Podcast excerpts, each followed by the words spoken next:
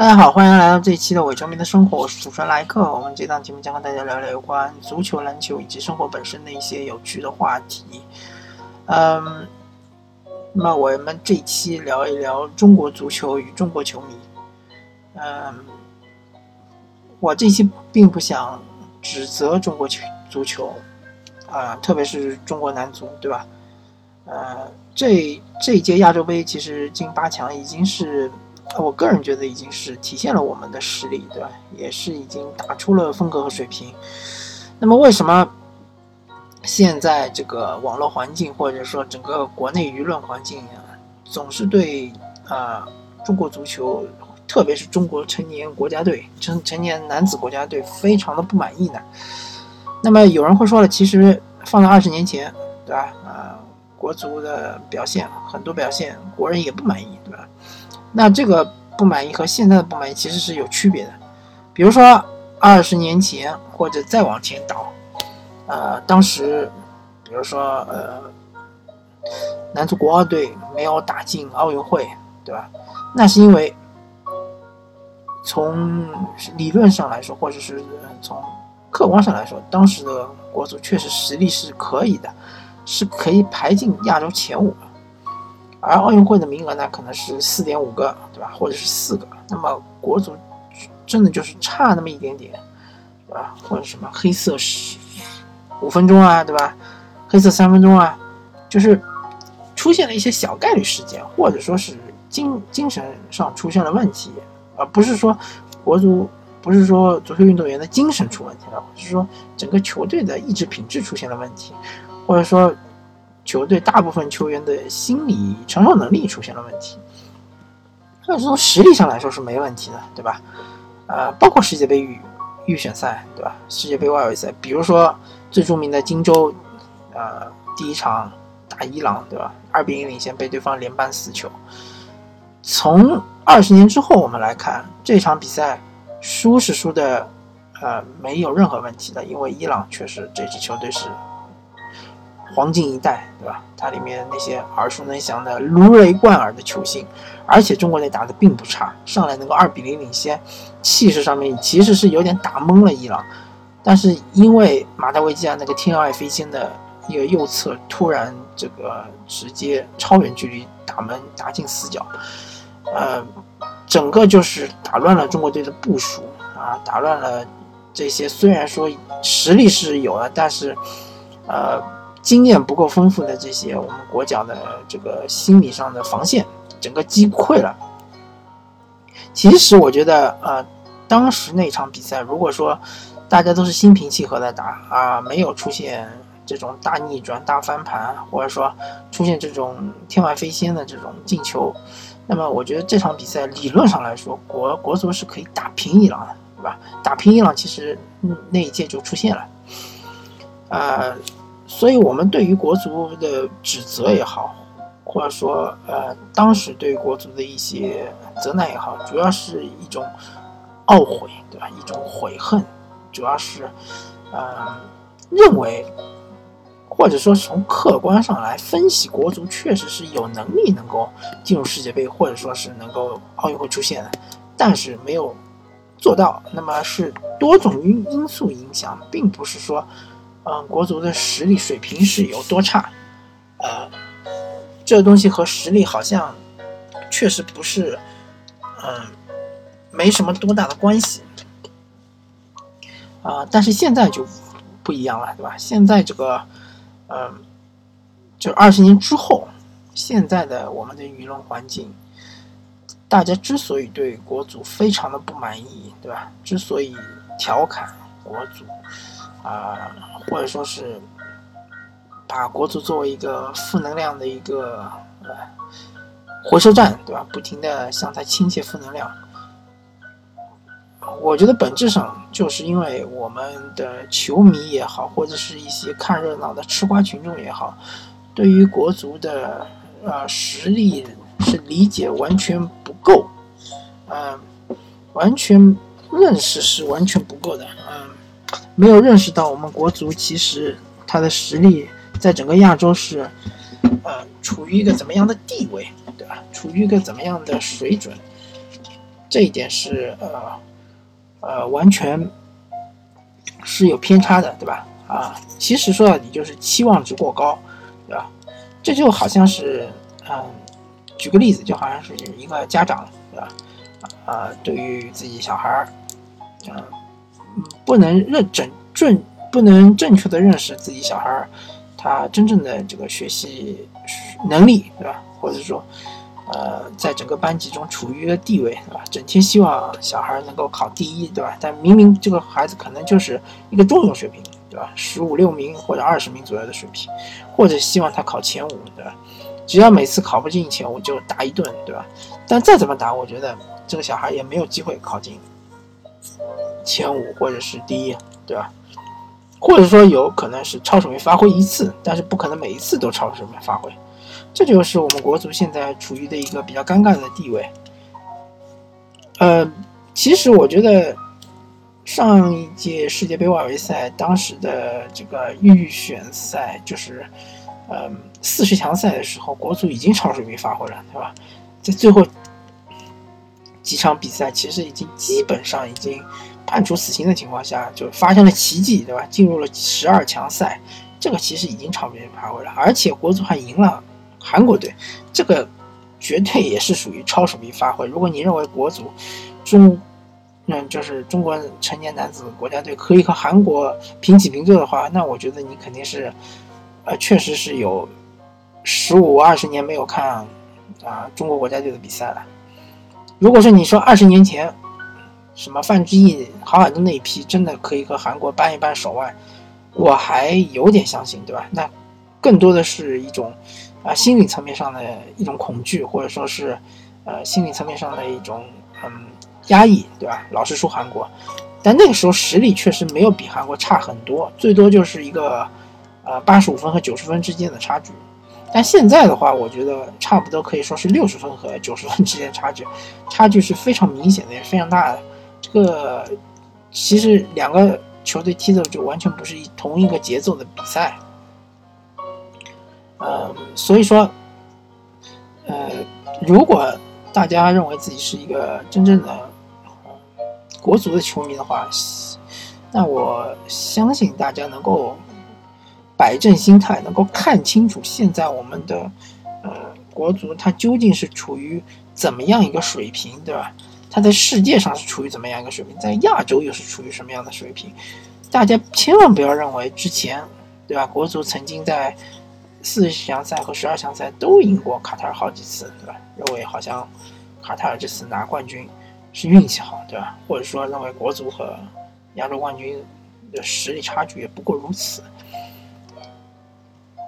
我可以这么说，其实当时的卡塔尔和现在卡塔尔完全不是一支球队，或者说他的进步幅度是非常非常大的。大家如果看过呃亚洲杯决赛的话，就会知道卡塔尔现在的。这个防防守反击、攻防转换的速度是非常非常快的，而他们的，特别是前场几位球员的个人能力是很强的，而我们国足是没有这样的球员啊，也无法抵挡这样的进攻。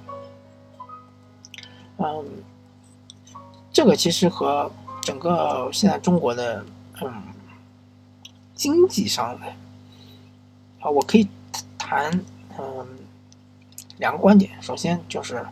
之所以我们对于国足的期望值偏高，对吧？之所以我们非常急功近利，呃，希望国足能够马上的提高，马上的能够进入世界杯，对吧？能够呃满足我们球迷的期许，那是因为一方面来说，呃，我们经济发展最近二十年或者最近三十年是非常快的，对吧？呃。应该是最近二十年，最近二十年是处于一个非常高速的发展的这样一个阶段，而我们的生活水平也是呃与日俱增，对吧？生活水平也是不断提高。呃，原来可能说买个彩电呀，买个电冰箱啊，可能还算是一个大额消费，现在可能这个彩电和电冰箱可能就呃只是一个。非常非常普通的一个呃消费项目，甚至有很多人买部车，也是眼眼睛都不眨一下，对吧？呃，说换就换。那么，由于呃我们经济发展非常非常的快，甚至我觉得有些过热，对吧？所以造成了我们呃国民的大家的对于所有事物的观点看法都开始偏向于呃要呃快，对吧？呃要要这个就认为就是嗯中国能够呃制造这个经济奇迹，就能够在所有领域都制造奇迹，对吧？呃，这种不切实际的期望其实是错误的。呃，同时我也可以呃和大家举几个例子，比如说，呃，我们国内确实是产生了一一批这样的这种呃伴随着中国奇迹呃崛起的公司和企业，比如腾讯，对吧？比如阿里巴巴，腾讯时间还长一点，阿里巴巴可能啊稍微短一点，百度，是吧？包括现在的什么爱奇艺啊、京东啊，啊，包括，嗯，呃，反正就是这么一些企业吧，啊，都是体量巨大，都是从无到有，就是很快崛起的。那么我们国家有没有一个呃，不说特别长吧，有没有五十年，呃？有没有一个五十年的这样一个企业呢？从诞生到现在也超过五十年，对吧？我不要说五十年，有没有超过三十年的企业呢？啊，其实是很少的，很少很少。包括大家一直在啊吹捧的华为，也没有这么长的历史。那相对来说，其倒是联想的历史更长一点。但是联想，啊，我也不确定有五十年，对吧？啊，大家如果非要找一找的话，也许比如说是青岛海尔，对吧？或者是青岛啤酒这样的企业，可能真的就是，呃，企业的年龄会长一点。那么我们现在看到的都是一些，呃，飞速崛起的一些企业，大家都认为就是十十年、二十年，我就能把一个从零开始做起的企业就做到个千亿美元美元的规模，对吧？或者是。两千亿、三千亿，甚至四千亿股美元的规模，对吧？甚至能做到世界前十的这样企业的规模。嗯，这种想法呢，其实是伴随着就是中国整个整体经济环境的发展。但是我个人认为是一种非常急功近利的想法。从做企业，或者说呃，从大家对于经济的一种啊观望态度。呃，就是和其实大家对于国足的一个期许是非常像的。还有一个呃方面，或者说还有一个视角，我们就可以看一看娱乐业，对吧？呃，中国的娱乐业是几何级的增长啊！现在的什么 IP 啊，流量明星，这么一集电视剧，可能就要几千万的片酬。对吧？啊，整个盘子做的非常非常大。呃，我之前看过一篇文章，说中国的娱乐业，因为它没有一个世界排名，不像足球，足球是非常呃透明的、非常竞争非常充分的一个行业，所以就会有世界排名，对吧？你就会有一种认识，你就会知道中国男子足足球队在整个世界是处于什么地位，在亚洲处于什么地位。如果说中国电影、中国电视剧、中国综艺啊节目、中国音乐，都是能够在呃整个亚洲，我就不说世界了吧，就整个亚洲能够搞一个排名的话，我觉得啊，其实不像大家想象中这么强，对吧？从实力上来说，如果从规模，如果从经济规模上来说，可能会非常强，但是从品质上来说，我认为大家如果是。呃，比较清醒的话，我觉得品质上其实是比较低的。呃，日韩其实就不用比了，对吧？我觉得印度可能也是要比我我国要强一点。呃，其其他一些国家，比如越南啊、泰国啊，这个我就不是很清楚，对吧？我也不敢怎么说。但是我个人比较清楚的这一些其他的那些国家的娱乐产业，它的产生出产品的质量其实是应该是比我国要更强。嗯，所以从娱乐产业聊到经济，对吧？都是造成我们球迷对于我们男子国家队，甚至于啊国青队，甚至甚至国少队不切实际的一种幻想的这个原因，就因为大家认为其他行业我也能够大快干啊，呃大概大干快上，对吧？都能够用这个四五年创造一个什么中国奇迹，什么对吧？高铁啊什么。啊，一带一路啊，对吧？没问题啊，足球也行啊，啊，所以很多人很多圈内人是呼吁的，什么按照足球规律办事，对吧？啊，足球我们就应该看看前车之鉴，对吧？看一看有那么多现成的例子可以模仿，对吧？啊，日本其实呃，日本足球我们也已经是调研了好多次，N 多次了，对吧？呃，什么西班牙足球也调研了 N 多次了，各种方法都用过了。为什么还是不成功呢？对吧？我觉得，首先就是要从我们整个国家的这个呃球迷的心态去研究这个问题，对吧？心理上面去研究这个问题。呃，其实球迷在整个呃足球产业中是占有非常重要的地位。很多政策，它的你你追究它的这个根源，其实是由球迷推动的。我相信啊，啊，其实是一种蝴蝶效应，就是说球迷对国家队不满意，对吧？然后就导致足协的压力很大，足协压力很大之后呢，就只能做一些改革，对吧？但是改革呢，又这种改革呢，又是不按照呃足球规律来办事，又令球迷更加不满意，对吧？更加不满意之后，成绩又更差，更差就不得不再进行改革，对吧？不然的话就会说足协啊无能，对吧？无所作为，嗯，所以说呢，呃，有时候我们自己要自省一下，对吧？作为一个中国球迷，呃，我就不说你对国足有什么贡献，对吧？但是呃，我们要，呃，认清，真的要认清国足现在的水平，对吧？呃，认清现在事实，不要抱太大的不切实际的希望，对吧？包括比如说像吴磊、刘洋这次，对吧？打赛去了西班牙人，我我倒不觉得吴磊会在呃很快的时间内就能够占据主力位置，甚甚至于很快时间就能上场。我觉得吴磊肯定还是要呃先训练，对吧？然后和球队配合默契了之后，是在呃机缘巧合之下，对吧？有机会上场，然后能把握住机会。才能够获得稳定的轮换时间，不然的话，也许吴磊就是下一个张稀哲，或者就是下一个张晨东，这个毫无疑问。因为真的真的就是，呃，中超的超级巨星的这个水平，在西甲的话，真的就是不过尔尔。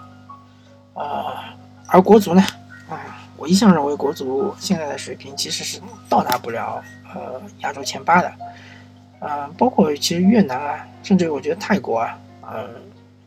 还有就是，包括比如说像巴林啊、西亚一些球队，对吧？啊，比如像叙利亚这样的球球队，其实都要比国足强，对吧？都要比中国男子国家队强。而且大家不要了，这一届国家队之后呢，就很多人都要退役了，或者说应该是正常的淡出国足、退出国足，然后把这机会让给年轻人，或者让给那些并不年轻的中生代的球员，像石科啊、贺冠啊这样的球员，对吧？啊。像是这个高准翼啊，对吧？呃，韦世豪啊，对吧？韦世豪也二十四岁了，确实并不年轻。然后让个这样的球员，嗯，所以说呢，呃，在这新新年之际，对吧？佳节之际，希望大家能够放平心态，对吧？啊，国足的比赛就是全当娱乐吧，娱乐看一下。就比如说。像国足，我觉得赢了泰国，我已经很满意了。我觉得泰国这支球队，其实特别是上半场踢得比国足好。国足能赢，完全是因为把握机会能力更强。呃，好吧，感谢大家收听这期的伪球迷的生活。呃，在这里祝大家新年快乐。然后伪球迷的生活在新年期间会停个一期到两期啊。好，我们下期再见，拜拜。